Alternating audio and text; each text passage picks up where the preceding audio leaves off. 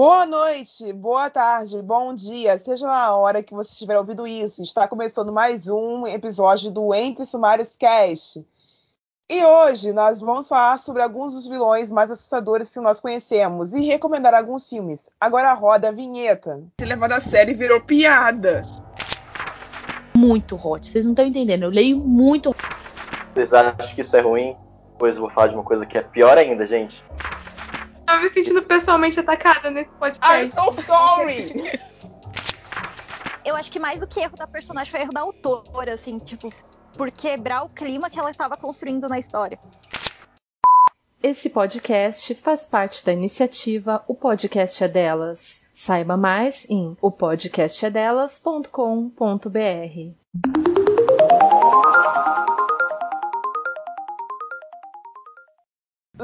Leitores, olá! Então, nós estamos aqui hoje para repetir a ideia da nossa tag de um livro barra um filme. Só que hoje nós vamos fazer a edição terror para poder acompanhar o segmento da nossa maratona de Halloween. Então, com a ajuda dos autores de horror barra terror barra fantasia, Lia Cavalieira e Litelton Firmiano, nós vamos produzir aqui dentro uma lista de vários livros e de vários filmes que vocês deveriam dar uma olhada. Como de costume dos nossos episódios com convidados, logo após o lançamento deste episódio, nós vamos produzir um fio ou uma thread, como vocês preferiam falar, com o link dos livros dos autores aqui citados, para que vocês conheçam o trabalho de cada um deles. Então, autores, apresentem-se. Boa tarde, bom dia ou boa noite para todo mundo, né? É, eu me chamo Lia Cavalheiro, eu sou escritora de terror e horror, fantasia e ficção científica, mas praticamente tudo que eu tenho até agora no mercado é terror. Eu comecei a ler muito cedo, comecei a escrever também muito cedo. eu não nem vejo a minha vida fora do, dos livros, mesmo que não necessariamente escrevendo, mas editando e trabalhando em, em, editoras, em design gráfico, coisas assim, tanto que eu faço é, faculdade de produção editorial, justamente para me inserir no mercado. Mas eu comecei a publicar pelo Facebook, curiosamente, em grupos de escritores, eu ia postando meus textos por lá, e a galera dando feedback, depois eu publiquei por um tempo no, no NIA, Histórias Originais, e depois eu migrei para o Wattpad, até que eu finalmente fui chegar na Amazon e né, em publicações em antologias e coisas assim. Agora, no dia 30 de novembro, sai o meu primeiro livro sozinho, embora eu tenha participado de outras antologias de terror, né?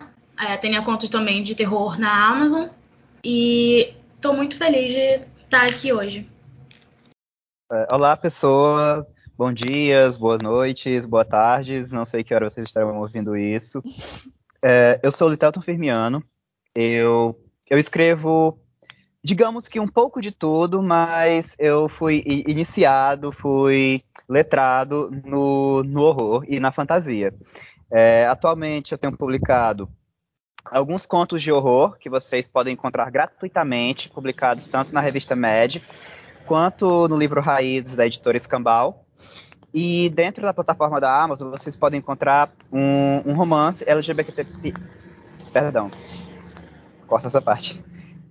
E dentro da plataforma da Amazon, você pode encontrar um romance LGBT, LGBTQIA+, de fantasia, mas ele é um romance assim natalino, bem sessão da tarde, porque enfim, eu acabo escrevendo um pouco de tudo, mas sempre nesse foco do aí tem um pouco de foco no horror e na fantasia.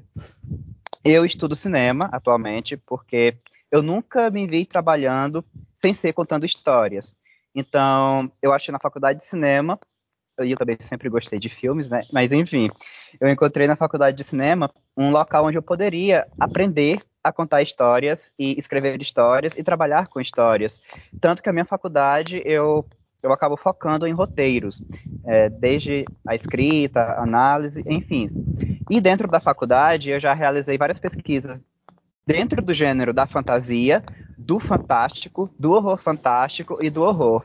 Inclusive, meu último trabalho da faculdade, fica aqui a curiosidade, foi sobre como é, animações voltadas para o público infantil trabalham histórias de horror.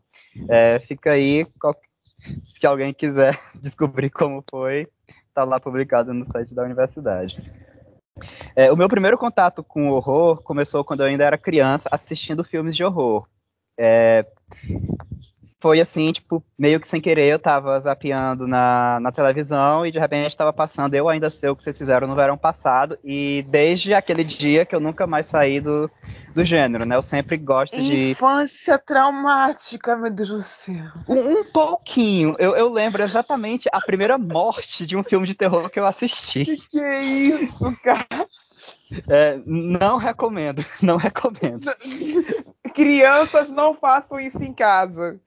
Então, é, e, e, desde aquele dia eu não parei mais. É, foi dali para Premonição 3, o, o, melhor da saga, inclusive, para Navio Fantasma e por aí vai. Zé do Caixão, obviamente o líder do, do horror aqui, tipo, foi, né?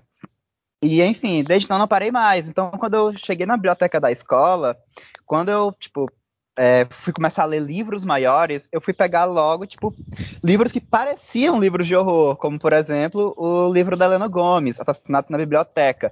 Crianças podem ler Assassinato na Biblioteca. Crianças, não, jovens adultos podem ler Assassinato na Biblioteca, tá liberado, é aquela idade, assim, 12 mais.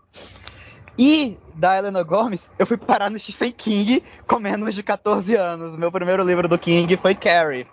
E desde então também Vou não parei mais. Crianças, Cansa. não façam isso em casa. e desde então não parei de ler Stephen King, Clive Barker, enfim, grandes nomes da literatura do horror. E por isso não foi surpresa nenhuma que eu acabei trabalhando, é, escrevendo e criando histórias que mexam com horror, sejam é, de uma forma mais leve, tipo é, por exemplo, na fantasia que eu vou lançar agora em janeiro ou fevereiro, fica aí meu vem aí, apesar de ser uma fantasia urbana, tem elementos do horror. Ou seja, um elemento de horror mais forte, que é algo que eu estou planejando para a galera que gosta muito de Elite, é, de histórias assim com adolescentes enfurnados em, em, um local muito estranho, sem a presença dos pais. Eu estou preparando um, uma coisa para o Halloween do próximo ano, fica aí a dica. E é isso. É, minha voz, eu já estou careca de saber, porque eu estou apresentando esse programa há dois anos.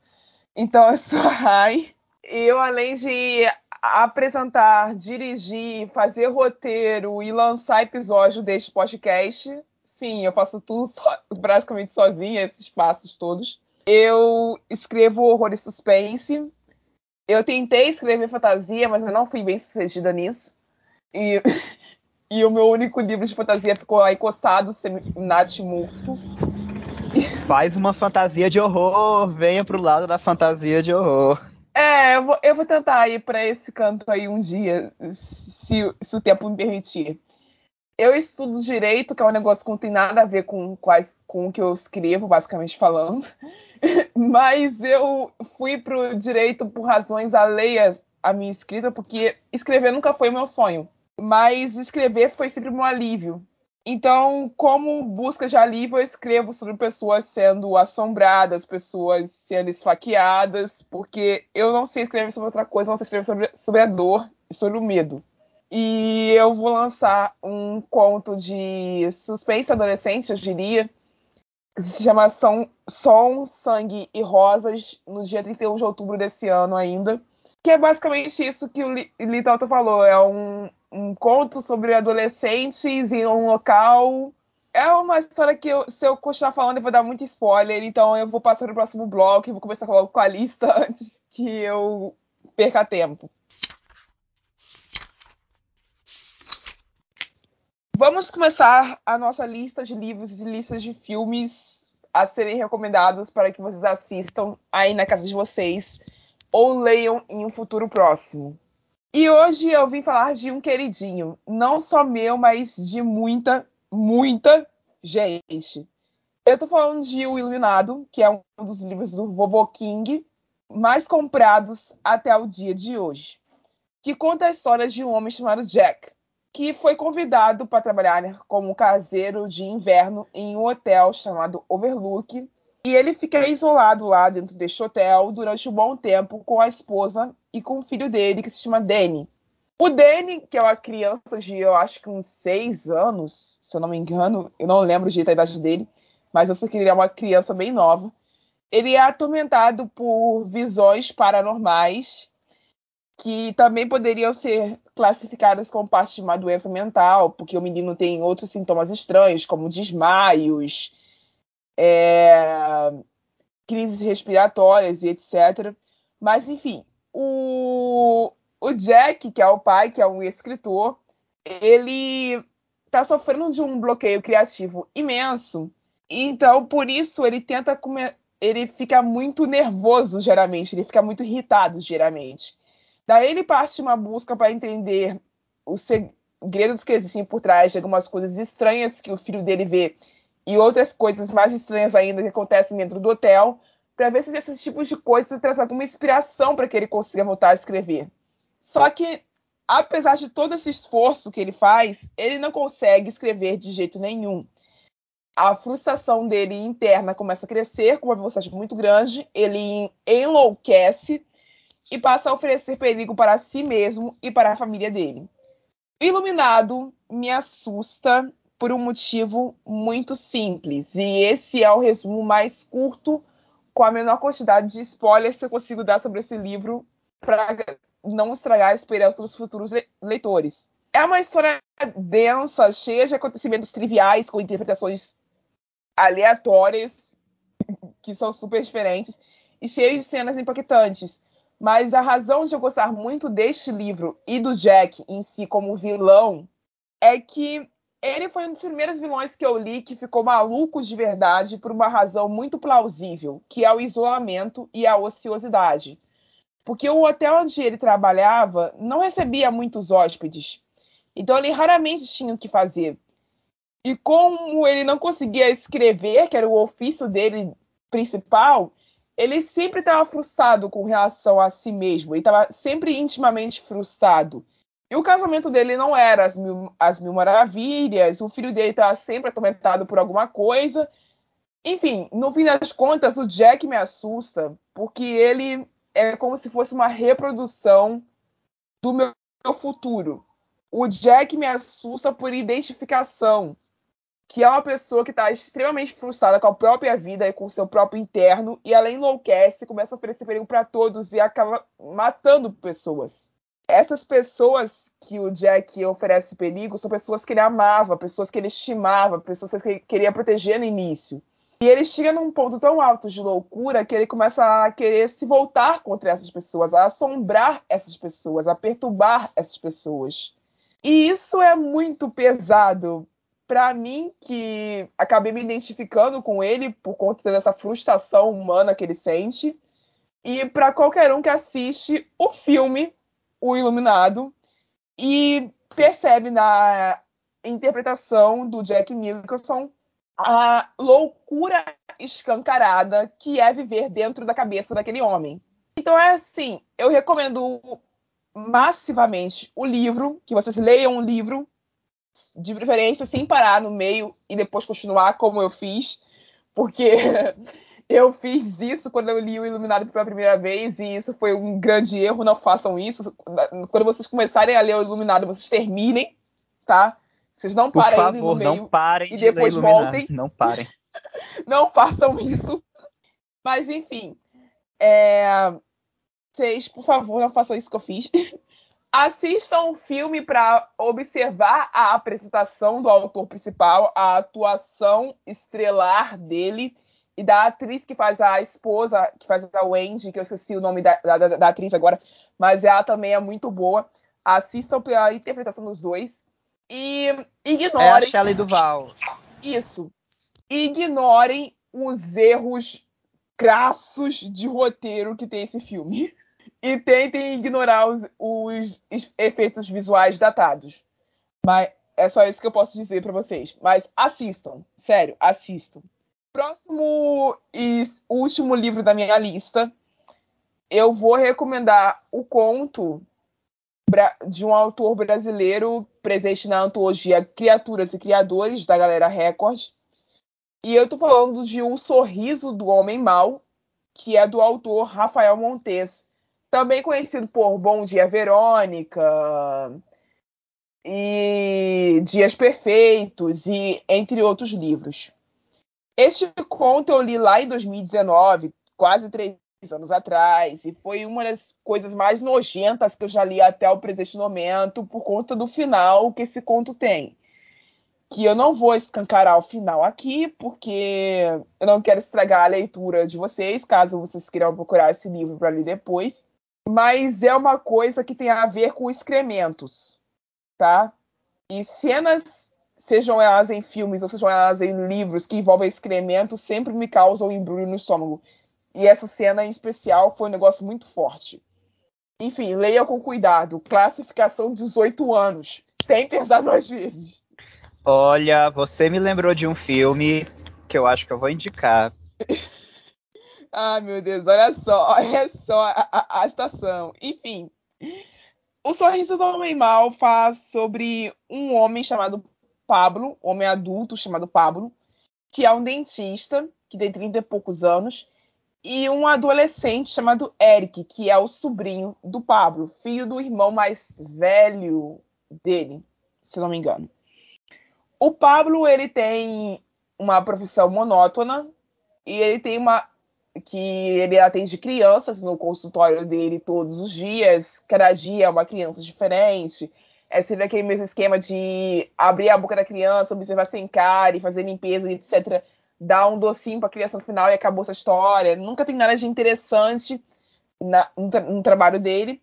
E na vida dele em casa, ele tem uma vida mais monótona ainda, porque o casamento dele tá indo pro buraco. E ele tem uma filha de quatro anos, se eu não me engano, que é a única alegria dele, basicamente falando, porque se não fosse por isso, ele seria o homem infeliz por completo, até porque ele não ama tanto assim a mulher com que ele casou. O Pablo, ele é bastante frustrado, ele é um homem também, também muito frustrado pela vida chata dele. Em um certo momento, quando ele tá voltando para casa, dando carona para esse sobrinho, que eu acabei de citar, que é o Eric, ele toma uma decisão muito ruim e muito arriscada de sequestrar o sobrinho para um fim que no conto é inicialmente desconhecido. Porque o conto te diz que ele está sequestrando essa, essa criança, esse adolescente, que tem 15 anos, mas ele não te diz o porquê que ele está sequestrando esse adolescente. Você entende, primeiramente, que o sequestro só está acontecendo porque a vida do Plábulo é, chata e ele queria adrenalina para a vida dele. Então ele sequestra o, sobrinho conseguir essa adrenalina. E isso é muito, muito ridículo para a gente no início, mas depois, com o caminhar da história, você vai entendendo por que, que isso aconteceu. No, no presente momento do conto, enquanto está acontecendo da notícia do sequestro do menino ir para os jornais, a polícia aparecer na casa dos pais dele e etc., dá, o autor, o Rafael Montes, dá a entender que o fim, que o objetivo fim do sequestro era a pedofilia.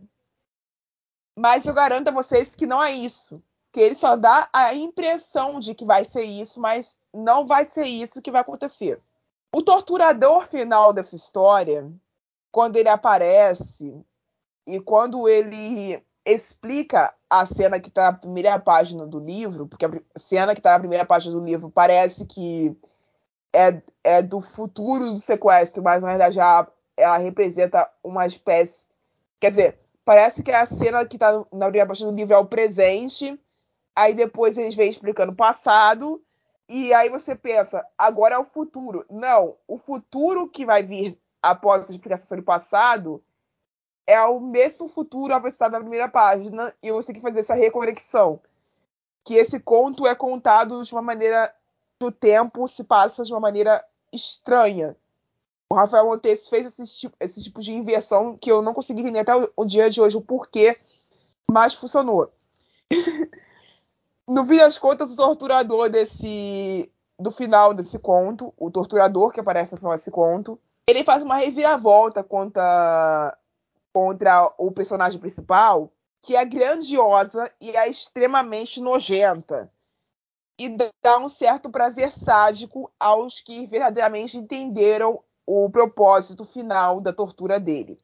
E um filme que faz isso muito bem, é Doce Vingança de 2010.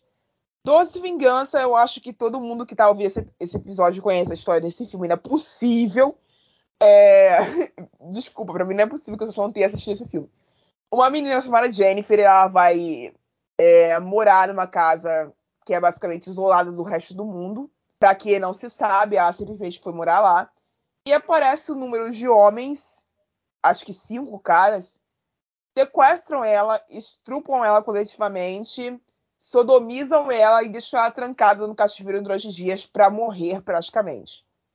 Ela consegue fugir e quando ela consegue fugir, voltar para casa e se recuperar dos ferimentos, ela ao invés de tipo mudar de cidade, esquecer o que houve ah, obrigada, Lia. Eu não lembrava disso. Ela é uma escritora e ela foi lá para escrever o um livro novo. Eu não lembrava desse detalhe, gente. Eu não lembrava que ela era escritora. Realmente, faz muito tempo que eu assisti esse filme.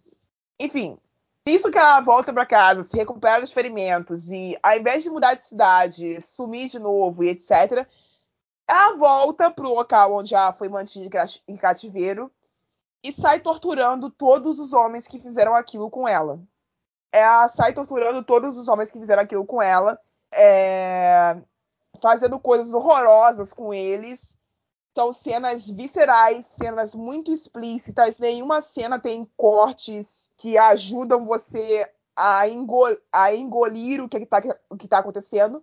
Mas no fim das contas, você entende que o que a Jennifer está fazendo é algo como uma vingança justa pelo que aconteceu com ela. E fica a critério seu decidir se esse formato de justiça deveria ser empregado no nosso mundo real ou não. E a Lia tá me dando mais uma informação aqui que, que tem um original desse filme que é de 78, que é mais antigo ainda. Mas eu recomendo o de 2010, que é tão bom quanto e é mais fácil de vocês encontrarem para assistir. Porque o de 78 vai ser mais difícil de vocês conseguirem garimpar até, até encontrar. É isso, gente. Encerrei minha fala. Li a sua vez. Gente, ah, só. É, desculpa interromper, é só que pra achar mais fácil de 78, o nome dele não tá como Doce Vingança, tá como A Vingança de Jennifer. Ah. Boa, boa. O livro que eu escolhi falar foi um dos livros, assim, que me marcou muito pela. Por vários motivos. Eu gosto muito de terror psicológico. É... eu gosto de terror no geral, mas terror psicológico é, assim, a minha maior paixão dentro do terror. E teve um livro que simplesmente me deixou assim estupefata. não por ele ser super violento, não por ele ser é, algo muito uau, diria assim, mas eu gosto muito de maldições que vêm e que você escolhe receber esta maldição, digamos assim. O livro que eu queria falar é sobre o Rei de Amarelo, né, que conta sobre um livro chamado Rei de Amarelo. Tem um livro dentro do livro que se chama O Rei de Amarelo, que é uma peça de teatro que foi banida, né? Ela são livros é, ele vem de uma seleção de livros que eram feitos em capas amarelas na, ali no final, no, ali no século XIX, ali no século XIX, e aí, esses livros que tinham essas capas amarelas, né? Porque o amarelo nesta época significava doença, aquele amarelo mais escuro, né? Doenças, significava pecado, coisas ruins. Então, livros de capa amarela eram livros banidos. E aí existe uma lenda sobre este livro chamado O Rei de Amarelo, que é uma peça de teatro, e que supostamente quem lê essa peça de teatro enlouquece. E aí tem vários, né, interessados no livro, procurando esse livro em todo canto. E O Rei de Amarelo é um livro de contos de pessoas que leram O Rei de Amarelo. Então, são pessoas que sabem o que estão fazendo e elas escolhem receber, né? Elas escolhem se arriscar nesta maldição. E cada conto a gente vai vendo como cada um vai enlouquecendo dentro da, da sua maneira, digamos assim. E em alguns contos você nunca sabe exatamente se aquilo tudo aconteceu mesmo com aquela pessoa, se por de alguma forma o livro, né, o, o a coisa que tem no livro vem para assombrar mesmo aquela pessoa, ou se é tudo um delírio. e a pessoa simplesmente não, não aconteceu nada daquilo e ela simplesmente está delirando porque ela ficou louca. Então nunca, em nenhum momento fica claro se as coisas que acontecem depois da pessoa ler O Rei de Amarelo aconteceram ou não. E eu sou assim apaixonada por essa temática, né? De, é, acontece também uma coisa pare... É, mais ou menos parecida em outras obras, como A Menina Submersa, é, o próprio chamado, né? As pessoas também assistem a fita, por exemplo, porque querem e tudo mais. Então eu gosto muito dessa temática. E assim, eu não tenho como resumir todos os contos aqui, porque são várias pessoas, mas a ideia geral eu acho que foi pega. Os dois filmes que eu queria falar sobre, inclusive um eu já até comentei, né, que é o próprio chamado, é, que é justamente sobre essa fita, né, que pessoas assistem uma fita amaldiçoada, tem uma lenda de que quem assiste essa fita, depois de sete dias morre, né, recebe uma ligação dizendo que você tem sete dias e aí após sete dias você morre aparentemente de ataque cardíaco é, de susto. E então tem essa investigadora que a sobrinha dela morreu por isso e ela vai começar a pesquisar o porquê que isso aconteceu e enfim, né? Tem toda essa investigação. É... E o outro filme que eu queria falar também, na verdade, eu vou falar sobre a entidade. Eu vou trocar meu filme aqui. O segundo filme é A Entidade, que é sobre um escritor que ele se muda para uma casa em que houve um crime muito brutal. Né? E ele está investigando uma linha de crimes que. Ah, ele é um escritor de crimes reais e tudo mais. E, então ele investiga esses crimes, às vezes. Ele é um escritor que já foi muito famoso, já foi best-seller, porque ele desvendou um caso, inclusive ajudando a soltar o, um inocente e tal. Mas em outro caso, o que aconteceu foi que ele acabou soltando a pessoa errada. Então, ele foi muito famoso e decaiu depois disso. E aí ele está tentando né, voltar à glória dele, voltar a escrever esses livros, a, a, ser respeitado. E então ele se muda, ao invés de só começar a pesquisar sobre o caso, ele simplesmente se muda para a casa em que o crime aconteceu. E nessa casa, ele encontra no sótão uma caixa cheia de fitas. E ele começa a assistir é, essas fitas, né? E ele percebe que são de vários crimes muito brutais de famílias. Então, são crimes violentíssimos, violentíssimos. E uma coisa ele percebe, que sempre a família é morta e uma criança desaparece. Tanto que nesse caso que ele está investigando da casa que ele está, uma criança desapareceu. O resto da família foi achada morta, enforcada na árvore. E mais uma, uma criancinha sumiu. E em todas essas fitas que ele vê, acontece a mesma coisa. Ele vê a família. Primeiro tem uma gravação da família num dia normal, num dia de piscina, num churrasco, pescando, tomando qualquer. É, passeando e assistindo um filme, qualquer coisa, tinha um dia bem tranquilo em família, e depois a gravação daquela família inteira morrendo de alguma forma.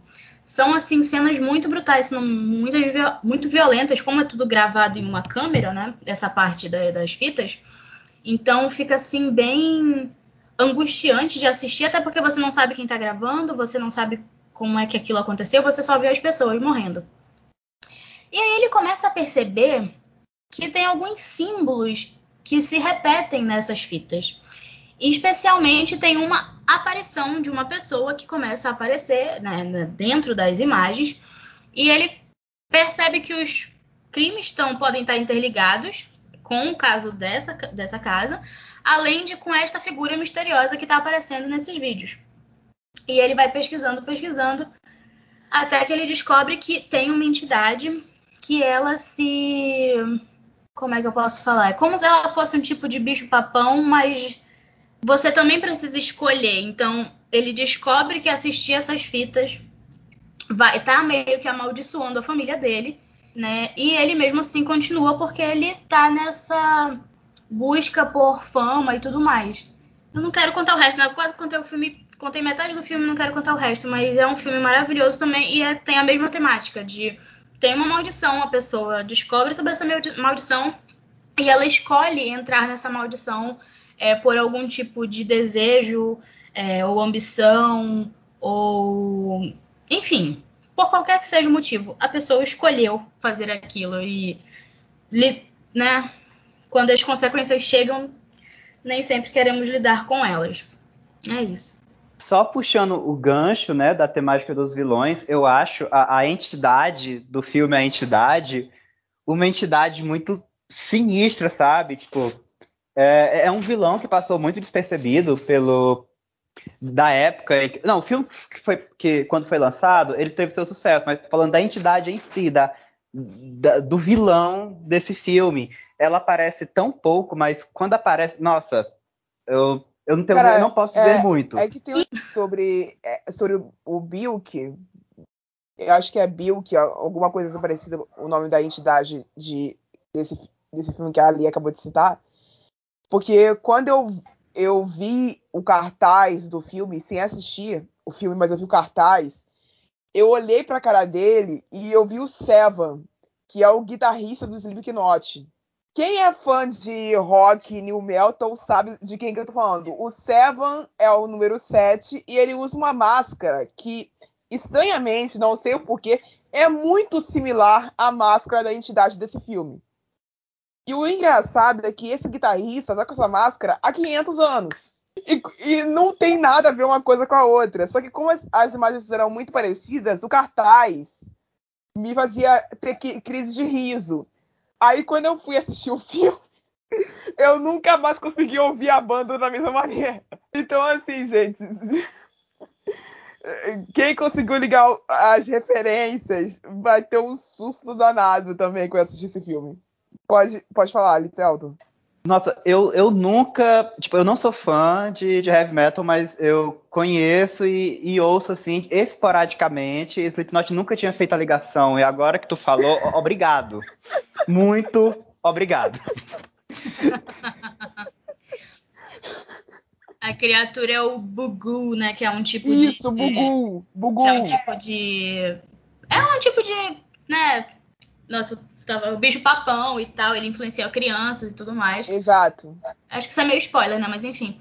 É, e eu, eu ia falar do chamado, né? Que o chamado também tem essa coisa de tipo. Não sei se vocês reparam, mas a Samara, ela, ela não aparece, ela só aparece nos últimos momentinhos, assim, nos últimos uhum. dois minutos do primeiro filme.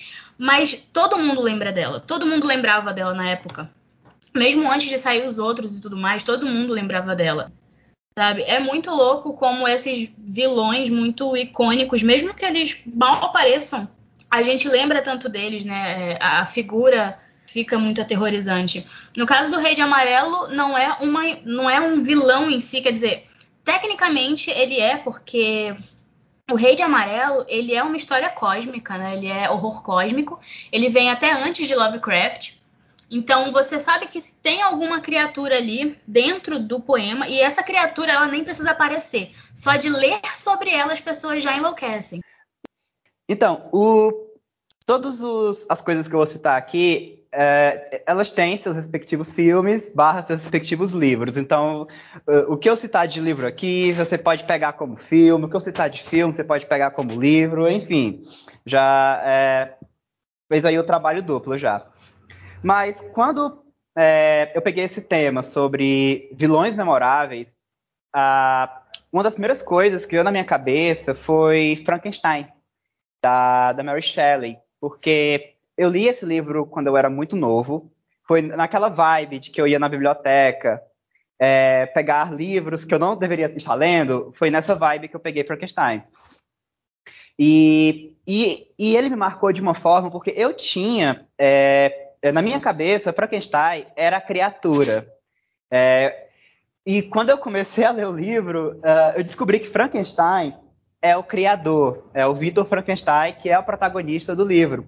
E esse livro, ele tem uma, uma vibe muito interessante, porque ele nunca deixa exatamente claro quem seria esse vilão. E, e, foi por isso que marcou a cabeça daquela criança que pegou o livro na biblioteca, tipo, pensando que ia ver uma coisa bem mais coisada e acabou ganhando. Tipo, eu, peguei o livro pensando que eu ia ver um, um terror assim que eu costumava ver na TV. E eu ganhei um, um, terror psicológico que questionava a humanidade, as pessoas e tudo mais, e terminei assim, traumatizado. Enfim, eu não vou contar muito da história do livro, porque eu quero guardar muitas surpresas para o leitor. Mas ele conta a história do. Ele conta uma história de, tipo, um. Ele é contado todo por cartas, e existe uma história dentro da história.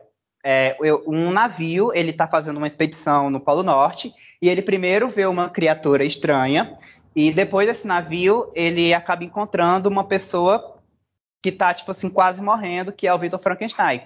E quando ele é resgatado por essa tripulação, o Victor Frankenstein começa a contar a história dele e de por que ele meio que merecia estar passando por aquilo que ele está passando. Isso é ele falando dele, né? Tipo, o leitor depois que vai dizer se merecia ou não merecia, que vai ficar a cargo ao leitor. E a história do Victor é que ele é um jovem cientista que ele era muito obcecado por, por alquimia, por tentar descobrir quais são os segredos da vida, quais são os segredos da criação. E, e ele, tipo, chega um momento que ele passa anos da vida dele, tipo, é, deitado em livros, tipo, negligenciando, assim, famílias, amigos, somente para tentar descobrir qual é esse mistério da vida, qual é o mistério da criação. E um dia ele descobre. E quando ele descobre, é, ele cria essa criatura que no livro ela nunca é chamada de Frankenstein, mas é, por causa dos, dos, inúmeros filmes assim que, que chegou para a gente, que a grande maioria não é uma adaptação fiel do livro, inclusive é um sonho, tipo, uma adaptação super fiel do livro Frankenstein, mas não, não existe mais ou menos assim. Enfim, a gente acaba pegando como se a criatura fosse chamada de Frankenstein, mas não é. É chamada sempre de a criatura, às vezes o Victor chama ela de demônio, mas enfim, ele acaba criando essa criatura. E quando a criatura desperta, ele fica totalmente chocado com a criação que ele fez e ele renega a criação dele. E ele simplesmente abandona a criatura. Então o tempo passa, ele, ele vai embora é, da, da cidade onde ele está, volta lá para os pais dele, ele ah, acaba tendo uma noiva, enfim, e um dia chega para ele uma carta dizendo que uma pessoa, que eu não vou dizer quem é, mas que é muito importante para ele, foi assassinada e que a pessoa que assassinou ele foi essa outra pessoa Y. E ele diz: não, não foi, foi a criatura que está vindo atrás de mim. E a partir disso, ele começa quase que um pequeno jogo, assim, para ele encontrar essa criatura e meio que dar essa, essa vingancinha, de porque ele acha que é a criatura que está perseguindo ele, está indo atrás dele.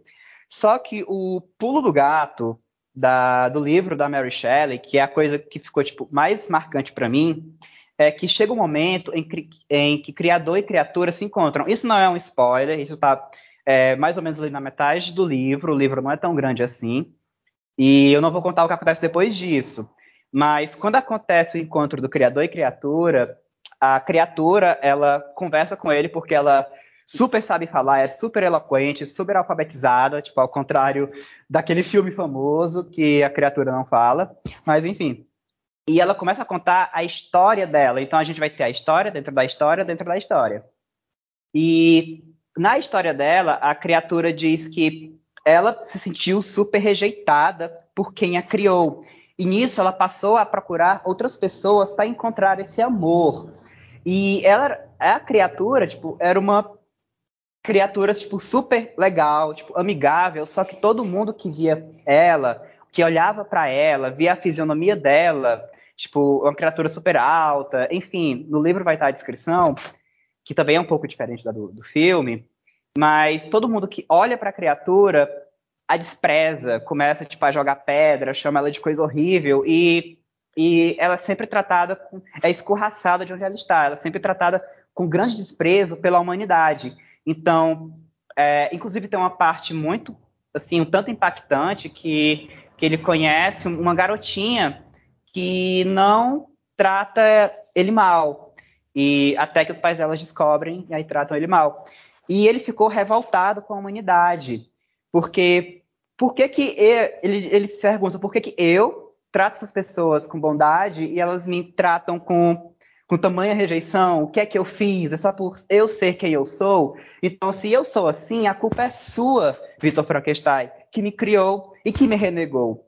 Então, a história toda é, ela vai questionar quem é realmente o monstro da história, a criatura, ou o Vitor, ou a humanidade, ou as pessoas.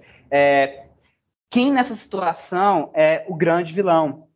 E apesar da criatura acabar tendo, é, criando certa empatia com o público, com a narração dela, depois ela começa a cometer atitudes questionáveis, assim como o Vitor começa a ter atitudes questionáveis. E o livro acaba ficando assim, tipo, impossível de largar do que vem acontecendo depois, apesar de ser uma linguagem assim, um tanto rebuscada, até pela época em que ela foi escrita, mas que ele vai deixar para o leitor aquela, aquela questão, tipo, se todo mundo é capaz de ser bom e ser mal ao mesmo tempo, então quem seria o vilão? Enfim, é, eu acho que vale muito a pena pegar esse livro e dar uma lida. Aí, outro, outro livro que, na verdade, não é bem um livro, ele é uma novela, novela de tamanho de tamanho de páginas, aqui, tamanho de, de, de, editoriação, mas que também é chamada de conto, que é do, um conto do Stephen King chamado Aluno Inteligente.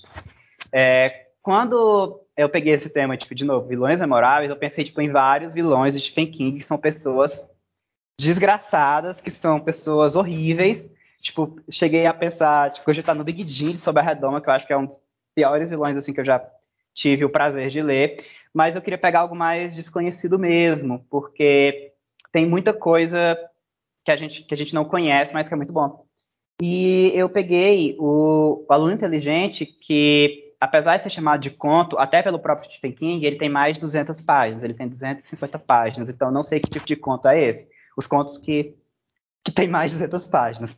Mas, enfim. E ele vai contar. É, ele vai ter um pouquinho. É, como, eu, como eu posso dizer? Todo mundo. Os, os, os, protagonistas, eles são realmente vilões aqui nesse caso. Só que é, acontece uma espécie de construção dessa vilania deles. Vou explicar. É, conta a história do Todd, que ele é no começo da história, ele tem 13 anos, mas o livro, o livro barra conto se passa durante vários anos dele, é, de 13 anos, que ele é obcecado pela Segunda Guerra Mundial. Ele, ele pegava tipo revistinhas sobre a Segunda Guerra Mundial e ficou muito obcecado com aquelas histórias e histórias assim do que ele estava vendo. E um dia ele encontra uma foto que ele reconhece uma pessoa que mora ali pelo bairro dele, que é o Arthur Denker. E ele reúne todos esses fatos, ele quer ser detetive particular, e ele acaba reunindo vários fatos para provar que o Arthur Denker, na verdade, era o do Sender, um oficial nazista que trabalhou diretamente nos campos de concentração. Aí, qual a primeira coisa que ele pensa é, quando ele pega todos esses fatos para ele? Ah, eu vou falar com ele para ele me contar as histórias do campo de concentração. Então você já vê que a, o Todd, com 13 anos, já não é uma pessoa assim muito legal, sabe? Que, porque, é, tipo, ele chega na casa do Sander e ele tá tão, tipo, quer tanto falar com o Sander sobre essas coisas que ele passa exatamente 71 segundos da vida dele apertando uma campainha. Imagine uma campainha, com alguém com o dedo na campainha por 71 segundos. É, é, é uma desgraça. E isso logo na abertura do, do, do livro. Enfim, Aí ele reúne essas provas e diz para o Sander que se ele não contar as histórias do campo de concentração para ele, é, ele vai denunciar o Sander. E os dois, eles começam a ter uma espécie de jogo entre eles. É, entre, tipo, o do Sander, que ele queria, tipo, ele já é muito velho, ele tem mais de 70 anos, ele já estava esperando, assim, ele diz que estava esperando basicamente só morrer em paz, ele acaba tendo um gatilho que ele desperta tudo que ele era durante os campos de concentração. E o Todd começa a ficar cada vez mais obcecado pelo Dussender e o que ele fazia nos campos de concentração. Os dois personagens, eles não é que eles são questionáveis, eles não é para você questionar, porque eles são ruins mesmo, eles são ruins de verdade. E só que a forma como o conto ele é escrito, as coisas vão passando, cria uma espiral tão grande que é, eles começam. É, a vilania deles começa a despertar de um grau mais baixo, e aos poucos ela vai crescendo, crescendo, crescendo, até chegar a um estopim é, nessa história. E vai ficar, tipo, bem fácil para o público saber por que, que o título do conto é Aluno Inteligente. É, vale dar, vale a pena dar uma lida, tipo, apesar de ter 200 páginas, 200 páginas, dá para ler rapidinho. E ele é bem viciante, a forma como o Todd, principalmente o Todd, é construído é de uma, uma forma bem viciante, tipo. É, e ele também tem um filme que ele é protagonizado, inclusive, pelo Ian McKellen, né? É, enfim, ele não fez muito sucesso ele dentre fez os o Magneto e ele fez o Gandalf. Então, assim, E ele fez ele- o Gandalf. Pois é. O Antes Ian do é um Gandalf. gênio. Exatamente. Ele é, ele é ótimo. Tipo, antes do Gandalf é, colocar pessoas para caçar para jogar um anel dentro do vulcão, ele estava insinuando coisas nazistas para uma criança de 13 anos. Um gênio, um gênio.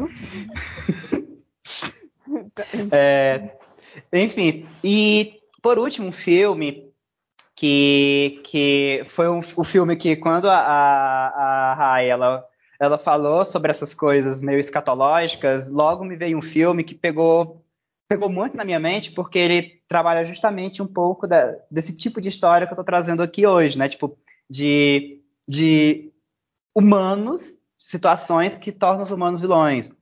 E eu lembrei de Salô, do Pasolini, o filme Salô, ou 120 120 Dias de Sodoma. Meu E Deus ele- do céu.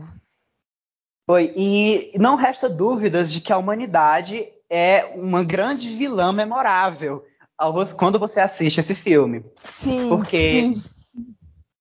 É, eu não vou dar muitos spoilers sobre esse filme, mas é, se passa durante um regime fascista da Itália, em que os fascistas eles pegam adolescentes de por volta de 16 anos e levam para uma, uma, uma espécie de mansão um tanto isolada. E a partir disso, esses fascistas eles escravizam, torturam, é, abusam desses adolescentes da- das formas mais inimag- gore possível.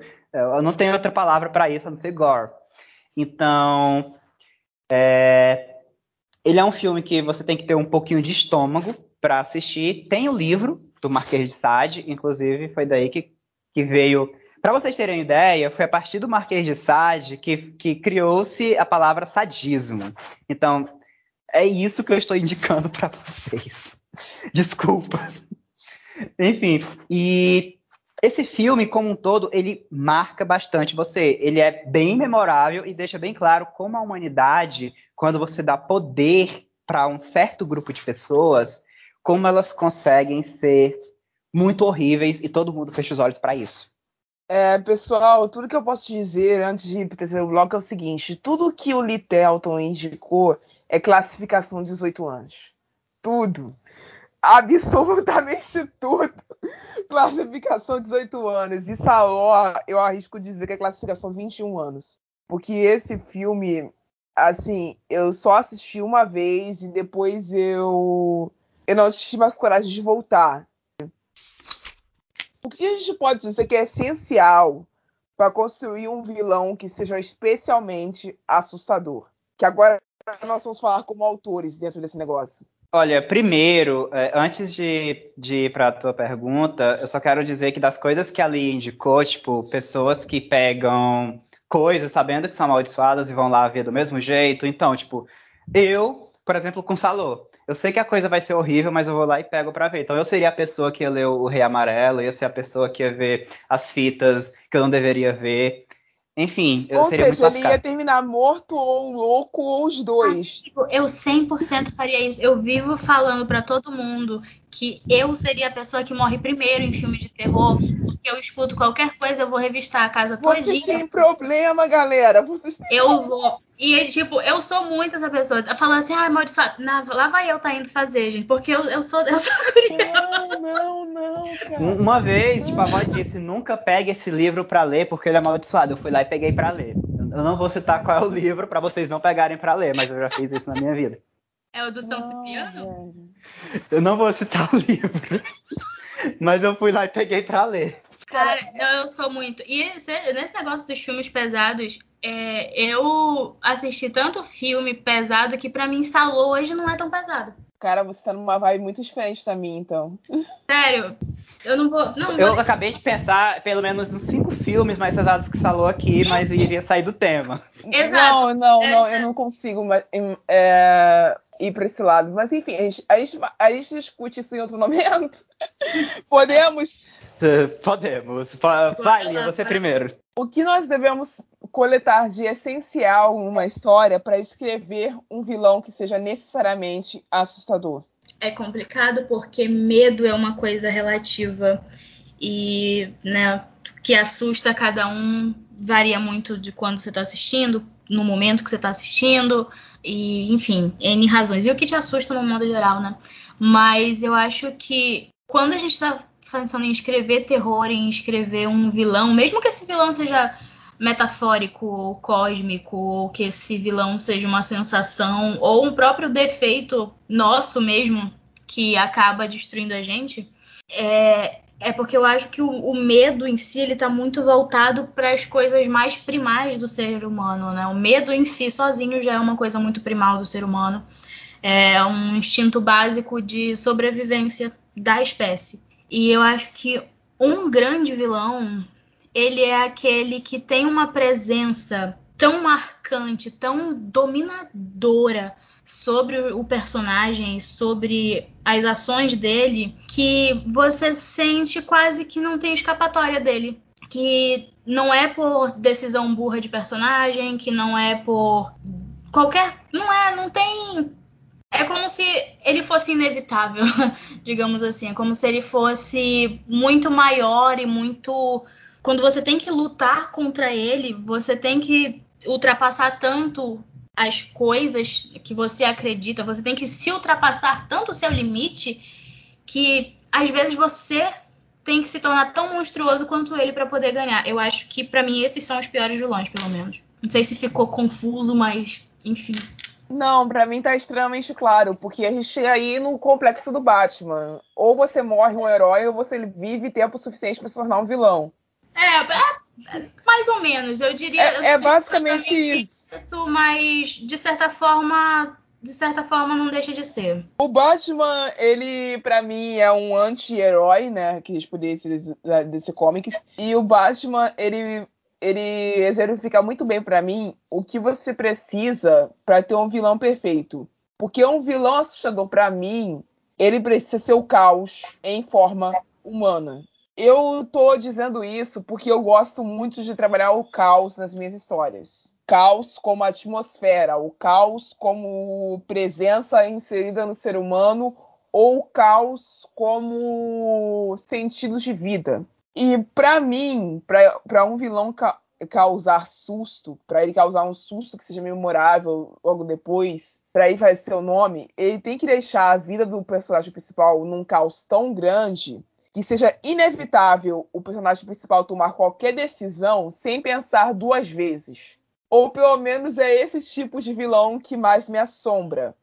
Quando ele fica tão perturbado pela ideia de que o, o outro está presente, de que o outro pode vir a estar presente, que ele não consegue tomar qualquer decisão de forma impulsiva, porque ele sabe que a qualquer momento aquele monstro pode voltar. E é por isso que eu gosto tanto de demônios, porque demônios são criaturas imortais, são criaturas sombrias, são criaturas das trevas, naturalmente das trevas, que não possuem chance de redenção conhecida. Até o presente momento da nossa história não se viu nenhum demônio que pode ser redimido. Só Supernatural fez isso e fez muito mal feito.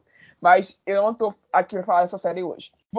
Voltando ao sentido do demônio, o demônio é uma criatura das trevas e imortal. E ele sempre estará presente. Por isso que livros como O Exorcista, A Legião, O Demonologista são tão marcantes para mim, porque são demônios ali inseridos naqueles cenários, e esses demônios eles podem usar de diversas maneiras para poder fazer o ser humano convalescer ao pior de seus momentos. E é isso que eu acho o que torna um vilão especialmente assustador. Fazer o ser humano ver o pior de si mesmo dentro do vilão e fazer o ser humano ficar refém de, das escolhas que o vilão fez para ele. Eu acho que é isso, no fim das contas. Para mim, e é uma coisa que eu levo assim para minha vida, para os meus escritos, É tipo, seja no horror ou fantasia ou qualquer outra coisa que esteja escrevendo, mas para mim, o, o vilão e, e mais assim o vilão de horror, né? Ele deve ser primeiramente humano, mas não humano no sentido de que ah, ele teve um passado triste, pobrezinho, não, não esse tipo de humano, mas aquele tipo que você olha para essa pessoa e você consegue reconhecer alguém ali, essa pessoa que poderia ser seu vizinho, poderia ser um político, poderia ser seu professor. Se você consegue reconhecer aquela pessoa e ver as atitudes que ela está fazendo é, tão horríveis, você enxerga como aquilo como horrível, isso para mim é muito assustador. Porque Funciona pode acontecer, pode acontecer aqui do meu lado. É, por exemplo, não à toa, é, as três coisas que eu citei, é, os personagens eles são primariamente, eles são primeiramente humanos, mas as atitudes que eles tomam são essas atitudes vilanescas. Por exemplo, o Todd do aluno inteligente. Durante o começo do conto, várias descrições que o Stephen King faz mostram como ele é apenas um garoto de 13 anos. Ele se preocupa com as notas na escola, ele se preocupa em ser uma pessoa boa para os pais, ele e isso expressões faciais também, tipo ele sorrir é, bobamente como uma, uma, criança sorriria.